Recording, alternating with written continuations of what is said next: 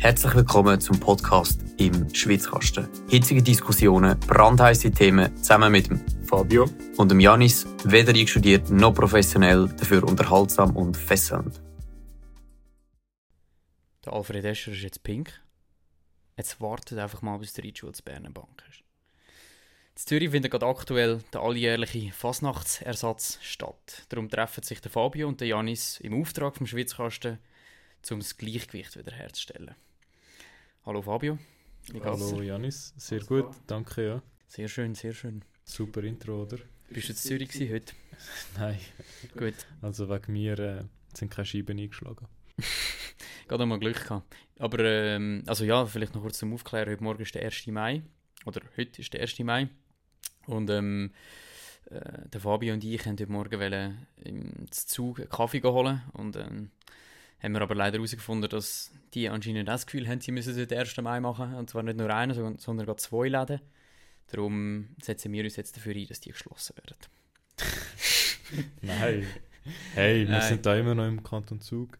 Einem von der letzten Bastionen von der Arbeitswelt, wo auch am 1. Mai arbeitet. Obwohl Genau. in über 160 Ländern der 1. Mai, also der Labor Day, gefeiert wird und nicht geschafft wird, wird bei uns der Zentralschweiz noch geschafft. Da sind wir sehr stolz drauf. Ja. Janis, fangen wir doch gerade an. Und zwar, ich habe eine Frage an dich. Ja. Was ist das Eidgenössische Institut für Meteorologie? Was machen die dort? Tönt für mich nach Wetter. Das habe ich eben auch gemeint. Ich habe mich jetzt zusammenreißen müssen, dass ich nicht Meteorologie heisst, sagen, sondern Dass du eine Meteorologie heisst. Meteorologie, das hat irgendetwas mit Messen zu tun. Aha. Was messen denn die? Ja, die tun irgendwelche international abgestimmte Referenzmaß erarbeiten und geben die dann in der erforder- erforderlichen Genauigkeit durch Kalibrierung weiter an die Schweizer Wirtschaft und Forschung und Verwaltung. Ja, die Schweizer Wirtschaft ist der, ist der ähm, Messstelle wahrscheinlich sehr, sehr dankbar, was die für einen Einsatz machen. Und warum ich das erwähne, ist, weil das Institut, Institut in Zusammenarbeit mit dem SECO, das weißt du, was es Aha. ist, oder? Ja. Staatssekretariat für Wirtschaft, genau.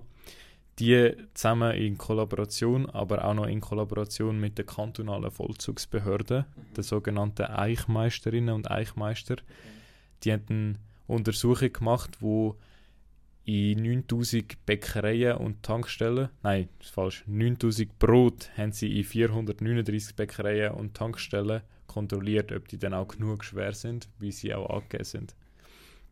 Und irgendwie in 11%, 11,3% von der Betrieb hat es äh, Fehler gegeben, also hat es eine Abweichung gegeben, die nicht in ihrem Intervall waren.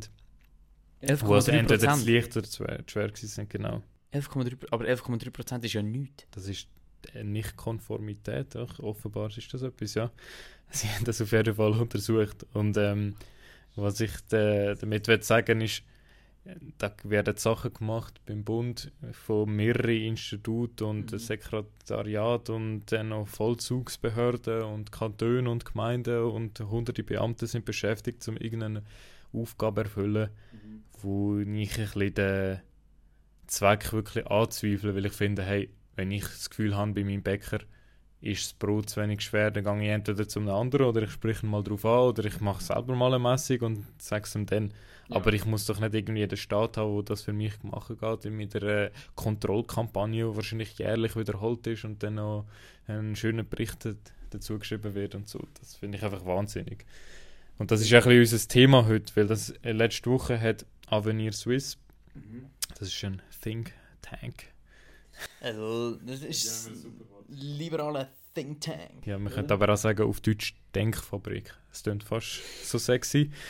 Die haben eine Studie gemacht, wo sie sich mal ein bisschen angeschaut haben, hey, wie groß ist überhaupt der Schweizer Staat mittlerweile? Ja.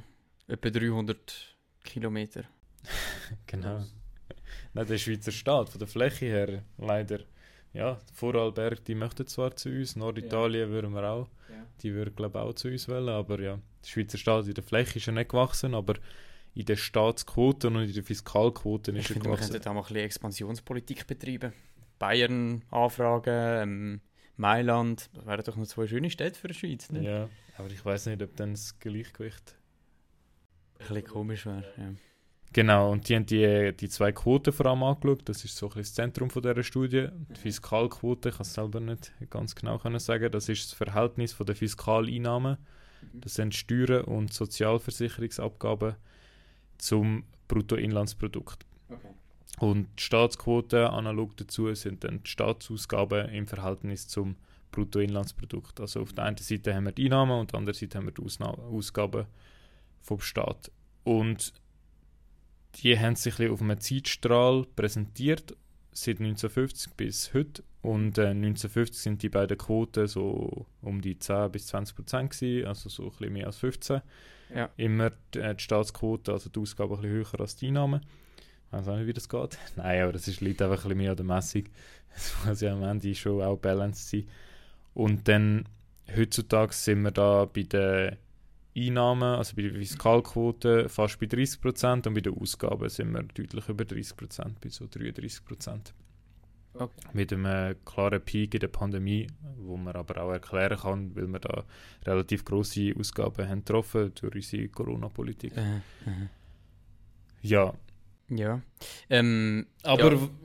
kann ich noch ganz kurz noch etwas Letztes sagen? Nein, jetzt bin einfach mal ich dran. Nein, ich muss noch kurz. Das Wichtigste ist eben, das Wichtigste an dieser Untersuchung und das Spannendste ist eigentlich, also eben die 30 Prozent, das ist, wäre im internationalen Maß eigentlich wirklich gut, also relativ ja. weit unten, ja. wenn man das als gut bezeichnet. Wenn man natürlich sozialistisch veranlagt ist, dann äh, findet man natürlich 30 Prozent viel zu wenig. Klar, Aber wenn wir in der Schweiz auch noch berücksichtigen, dass wir auch noch zusätzliche Zwangsabgaben haben, mhm. dann sind wir eben fast bei 40 Prozent zu diesen Zwangsabgaben gehören eben zum Beispiel die Krankenkasse, wo wir nicht umgehen können, und auch die Pensionskassenbeiträge. Das sind eben so ein Sachen, die so ein in der Ebene zwischen privat und staatlich sind, aber ich finde eben, man kann sie eigentlich wirklich relativ zu staatlich zählen, weil sie eben obligatorisch sind, weil es ja. ein Zwang ist. Und dann sind wir bei 40 Prozent und dann, also Fiskalquote und das ist eigentlich genau, was auch Deutschland und Österreich und Italien haben, also alle Länder um uns herum. Mhm. Und äh, wenn man immer in der Schweiz von einem schlanken Staat redet, der eigentlich sich relativ aushaltet von, vom täglichen Leben, dann äh, ist das, entspricht das nicht wirklich der Realität. Und ich bin selber überrascht, gewesen, als ich das gelesen habe. Jetzt möchte Janis noch, jetzt darf er auch mal etwas sagen, und zwar, yes. du uns noch ein bisschen erzählen, was denn das heißt überhaupt für äh, Erwerbstätige, also wie viele Leute für den Staat eigentlich arbeiten in der Schweiz. Also man kann das ein bisschen anders umschreiben. Und zwar ähm, kann man das so sagen, dass alle, also auf, gemessen auf Vollzeitäquivalent, dass 950'000 Beschäftigte sind. Also ich meine, das ist enorm. Wenn wir, wie viele Einwohner haben wir in der Schweiz? 10, 11 Millionen. Jetzt dann bald, gell Fabio? 20 Millionen. Nein. Und das wären ähm, ein Viertel vom gesamten Arbeitskräftepotenzial in der Schweiz. Ich meine, das ist enorm, wenn man sich das überlegt. Ähm, der Stellenbestand ist in den letzten 10 Jahren staatlich um 13% gestiegen und in der Privatwirtschaft um nur 8%. Also man sieht, da ist auch ein, ähm, ein Ungleichgewicht vorhanden, dass der Staat eigentlich schneller wächst als die Privatwirtschaft und durch das ja mehr Arbeitskräfte der Privatwirtschaft entzieht. Jetzt Fabio noch kurz zu den äh, Beschäftigten. Wie wird denn das gemessen? Für Transparenz, also was sie denn zu, zum öffentlichen Sektor, also zu den Staatsangestellten dazu zählt haben, ist eben nicht nur das, was man sich vielleicht im ersten Sinn gerade denkt, und zwar der Staat im engeren Sinn ist eine Gruppe, die sie dazu zählen. Das ist der, der Angestellte vom Bund, von den Kantonen, von den Gemeinden, also zum Beispiel die Verwaltung. Ja. Dann gibt es den Staat in einem weiteren Sinn. Das sind die Leute, die für Staatsunternehmen arbeiten, wie zum Beispiel die SBB oder die Post oder eben auch die Swisscom, weil sie ein Unternehmen dazu zählt, die im mehrheitlichen Staatsbesitz sind. Mhm.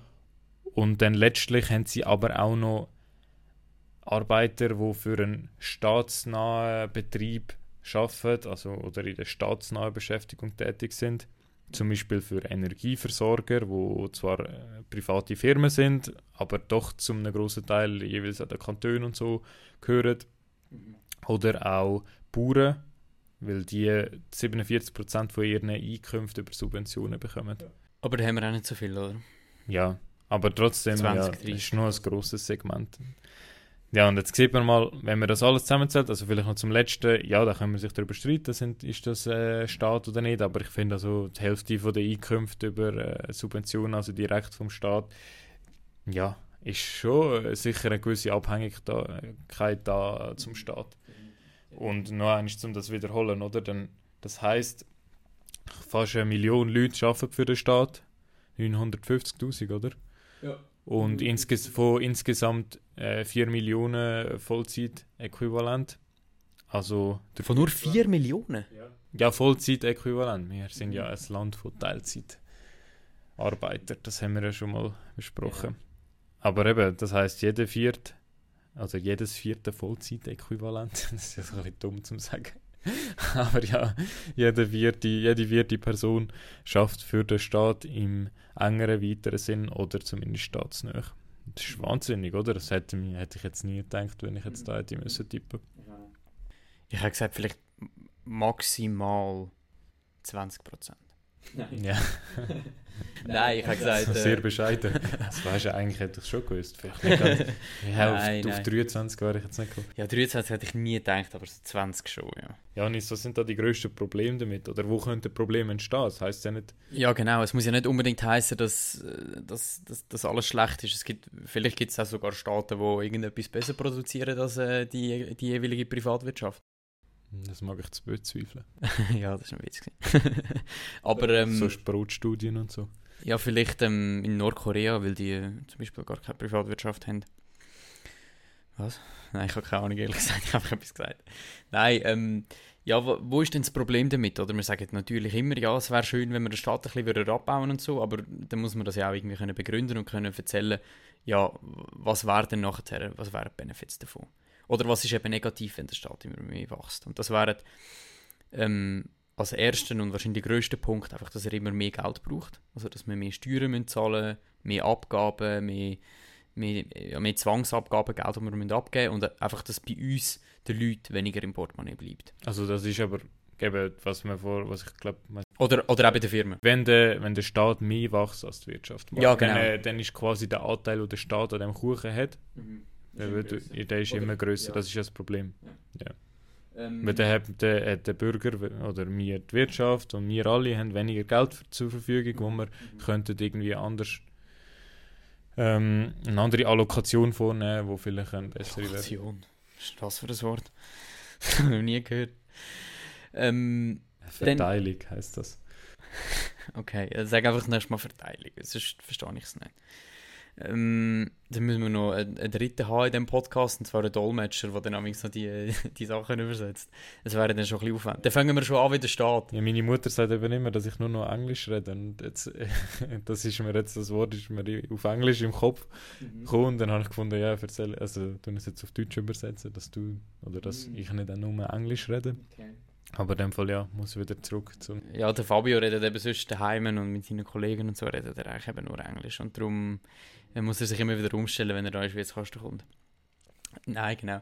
Ähm, als zweiter Punkt wäre es dann natürlich auch, dass äh, die Arbeitskräfte von der Privatwirtschaft weggenommen werden. Ähm, ich habe das gesagt mit der, mit der prozentualen Steigerung, oder? Dass der Staat 13% und die Privatwirtschaft 8% gewachsen ist. Ähm, ja, und so entzieht er ihr halt einfach Arbeitskräfte, was auch nicht unbedingt gut Ja, ist. vor allem Weil- in Zeiten von der, vom Fachkräftemangel. Ja, und, und eben auch, weil einfach der Staat weniger Anreiz hat, und das wäre dann der, der dritte Punkt, günstiger zu operieren oder, oder Leistungen günstiger zu erbringen. Und es kann natürlich auch sein, dass der Staat etwas produziert. Ähm, was habe ich da geschrieben? Aha, ja, dass, dass einfach die Leistungen, die der Staat erbringt oder, oder die Sachen, die er produziert, teurer sind als die von Privaten. Oder sogar noch schlimmer, dass etwas gemacht wird, wo gar nicht verkauft werden kann und so das Geld eigentlich gar nicht wie zurück reingeholt wird. gar oder? nicht, oder gar nicht gebraucht wird. Ja, also es muss ja nicht nur Geld sein, aber es kann einfach eine Leistung Der sein. Staat ist ja meiner Meinung nach genau da, um Etwas, Leistungen zu wird. erbringen, wo, wo nicht von der Privatwirtschaft erbracht werden. Ja, safe, ja. Und ähm, wir haben jetzt da so ein fantastisches Beispiel, oder ich zum Beispiel. Fabio, ich weiß nicht, ob, davon, ob du davon gehört hast oder ob du es schon mal gesehen hast. Aber äh, der Bund hat jetzt ein, ein neues Social Media Team aufgebaut, wo glaube ich, einen Instagram-Seite und einen Twitter-Account ähm, betreiben. Und äh, was glaubst du, wie viele Leute arbeiten dort? Wo, du musst dir vorstellen, Vollzeitstellen, die einen Twitter und einen Instagram-Account betreiben. Vom Morgen um 8 Uhr bis am Nachmittag um 5 Uhr. Ich glaube nicht, dass sie bis um 5 Uhr bleiben. Ja, wahrscheinlich nicht. Die gehen wahrscheinlich um 2 Uhr wieder heim. Vier. 10. Jetzt musst du dir das mal vorstellen. Und wir das Zweite machen so ein bisschen halbpatzig nebenbei noch jetzt im Schwitzkasten. Nicht halbpatzig. Nein, nicht Top halbpatzig. recherchiert. ja. Genau, noch der Faktencheck ist immer noch durchgezogen worden. Wir sagen zwar immer, wir sind ähm, weder eingestudiert noch professionell, aber seriös sind wir. Und das machen wir auch auf Instagram und das schaffen wir sogar, auch wenn nur einer von uns eigentlich wirklich den Account betreibt. Und die haben 10 für das. Und das Also, macht er am um 11 Uhr am Abend. Ja, äh, dann, wenn ich Zeit habe halt. Aber es wird ja auch gemacht. Ja. Ja, also ich finde vor allem der zweite Punkt sehr problematisch, dass der Staat der Privatwirtschaft Arbeitskräfte wegnimmt. Gerade jetzt, wo wir eine relativ tiefe Arbeitslosigkeit haben und äh, die Firmen schreien, hey, wir haben zu wenig Leute, qualifizierte Leute, nimmt der Staat Leute weg aus der Privatwirtschaft und zwar er, was haben wir, äh, weiß ich nicht, ich glaube, das habe ich schon mal erwähnt, dass es eine Studie gegeben hat vom Christoph Schaltegger, Ökonom von der Uni Luzern, wo herausgefunden hat, dass der Staat für eigentlich gleiche Jobs mehr zahlt. Zudem hat der Staat tut er nicht die Leute nach UR anstellen, sondern nach ähm, Beamtenrecht. Ich weiß nicht, wie das genau heißt, aber das heißt, dass sie auch praktisch kann man ihnen nicht künden. Und dann allgemein, wir wissen es alle, dort sind ein bisschen lockere Arbeitsbedingungen oder der ökonomische Druck ist nicht so rum. Ja, Ja. Und das ist natürlich das Problem, wenn man sich überlegt, wer das Geld reinholt, oder? Das sind ja grundsätzlich die Firmen, die das Geld erwirtschaften und der Staat kommt nachher, leitet Steuern auf und holt das rein. Und wenn jetzt die Leute anstatt in der Privatwirtschaft beim Staat arbeiten, dann wird nicht wie ähm, eine Leistung produziert, sondern sie wird aufgrund von etwas anderem ähm, finanziert. Und das ist einfach nicht so, wie es sein sollte. ja, Ja, vielleicht noch etwas Wichtiges, was man dazu muss sagen. Ähm, wenn wir jetzt die Kritik äußern am Staat. Der Fabi und ich sind, wir sind nicht Staatshasser, die alles dafür machen, dass der Staat aufgelöst wird. Wir sind einfach für einen schlanken und einen effizienten Staat. Ähm, und ich zum Beispiel finde jetzt, Ausgaben im Bildungssystem sind grundsätzlich sinnvoll. Ähm, man muss einfach halt schauen, dass das Bildungssystem jetzt auch mit seinem guten Ruf nicht halt mehr Geld reinholt und die Produktivität zum Beispiel nicht steigert oder nicht effizienter wird. Und ähm, zusätzlich ist äh, ein anderes Beispiel, dass in den letzten Jahren das Armeebudget nie so stark gestiegen ist wie die anderen Zahlen. Und wenn man jetzt mal sich so ein bisschen in Europa umschaut oder mal ein bisschen in die Medien hineinschaut, dann merkt man doch, dass da wahrscheinlich wieder mal Zeit wäre, um ein bisschen aufstocken. Oder Fabio, du bist dem grundsätzlich auch zugeneigt. Also ich meine jetzt, das, der, der, Grund, eine andere Diskussion. der Grundaussage, ich sage, weißt ah, du, ja, der ja. Grundaussage. Also ich finde allgemein, man muss viel mehr schauen, tun wir die Regulierungen, die wir machen, oder der Staatsausbau, ist der wirklich sinnvoll?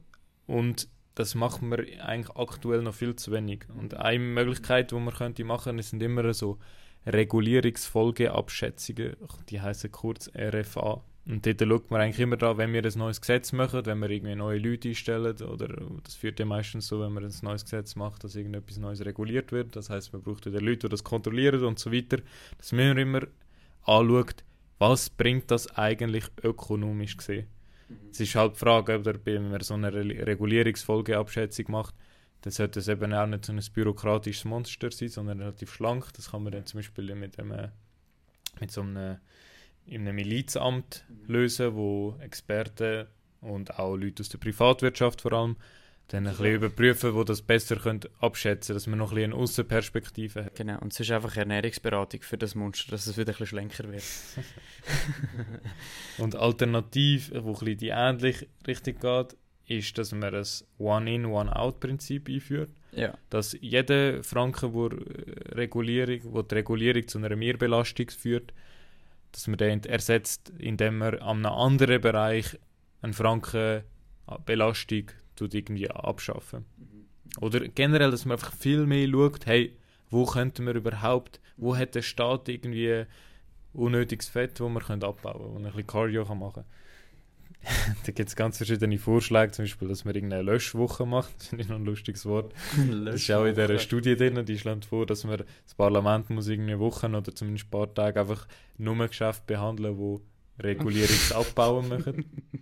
Ja. Und ja, ich hätte jetzt eher irgendwie Abnehmwochen oder äh. Diätwoche oder so. Genau, Cardio-Woche. Ähm, Low Carb Woche. Ja. Etwas, wo mir jetzt gerade noch spontan in Sinn kommt, wäre zum Beispiel einfach mehr Digitalisierung. Das wäre relativ etwas Einfaches, aber ich habe das Gefühl, das wird auch zu wenig gemacht. Würde dazu beitragen, dass man effizienter werden kann. Dass, ja, ich, also meine, sorry, wenn man sich auch überlegt, dass in der Corona-Pandemie die Zahlen äh, von den Infizierten mit Fax müssen geschickt werden als Berg. Also meine, dann da habe ich nicht nur auf dem Haarkopf mehr, sondern auch an fast allen anderen körperbehaarten Stellen nicht mehr viel. Ja, ja, aber das kommt auch immer darauf an, wie du es machst. Wenn du dann Digitalisierung so machst, indem du dir ein, ein Bundesamt für Digitalisierung schaffst, dann 300 Informatiker einstellst, wo dann Google muss dann aus der Schweiz raus, weil es keine Informatiker mehr findet. Nein, dann ist es wirklich auch immer die Frage von der Umsetzung. Aber grundsätzlich, ja, Digitalisierung kann sehr viel effizienter fördern. Und das ist ja auch ein Grund, warum sich viele Leute in der Verwaltung gegen etwas, so etwas wehren, weil sie halt Angst haben um ihren Job. Ja, aber sollen jetzt einfach mal ein bisschen mehr arbeiten, dann, werden die auch, dann können die auch bleiben, wenn halt mal ein Computer angeschafft wird, anstatt einem neuen Faxgerät. Ähm, du hast mich jetzt gerade noch auf etwas beracht, und zwar hast ja. du die Pandemie angesprochen. Oh oh. Nein, was, was man in dieser Studie auch noch gesehen hat, dass eigentlich immer in einer Krise mhm. sie ist die Fiskalquote deutlich angestiegen. Mhm. Und das hat man nach dieser Krise eigentlich nicht mehr weggebracht. Okay. Also zum Beispiel in den 70er Jahren während der Erdölkrise ist die Staatsquote um 4-5% gestiegen und äh, die Fiskalquote, die Staatsquote auch. Das ist immer etwas so relativ eng korreliert. Mhm. Und auch in den 90er Jahren in der Immobilienkrise. Und okay. das Gleiche habe ich eben ein bisschen Angst, dass, dass gerade in vielleicht in einem kleineren Maß auch während der Pandemie passiert ist oder jetzt nur schon das Bundesamt für Gesundheit hat da hunderte von Stellen eingestellt und jetzt, wo keine Pandemie ist, nehme ich jetzt an, die, ja nein, von Leuten eingestellt. und jetzt nehme ich an, dass die Leute immer noch Friede, Freude, Eierkuchen dort arbeiten und jetzt halt einfach irgendetwas anderes machen, aber wir haben jetzt keine Pandemie mehr, die ist jetzt ja. abgesagt worden.